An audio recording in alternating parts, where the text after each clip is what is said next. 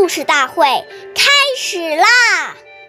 每晚十点，关注《中华少儿故事大会》，一起成为更好的讲述人。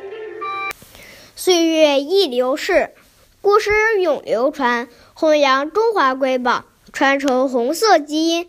我是中华少儿故事大会讲述人刘子怡，一起成为更好的讲述人。今天。我给大家讲的故事是《故事大会红色经典故事》第二十四集：周总理的睡袍像万国旗。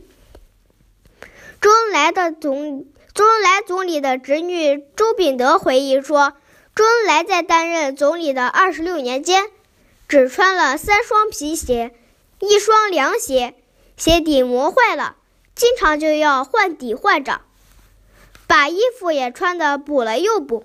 别人给他买了新鞋新衣，他也不愿意穿。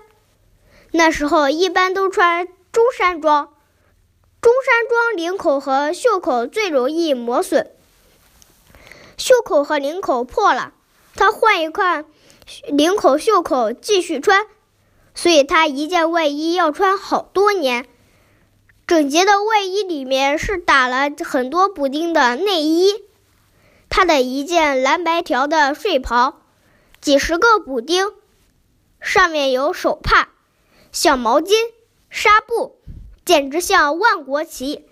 谢谢大家收听，关注中华少儿故事大会，一起成为更好的讲述人。我们下期节目见。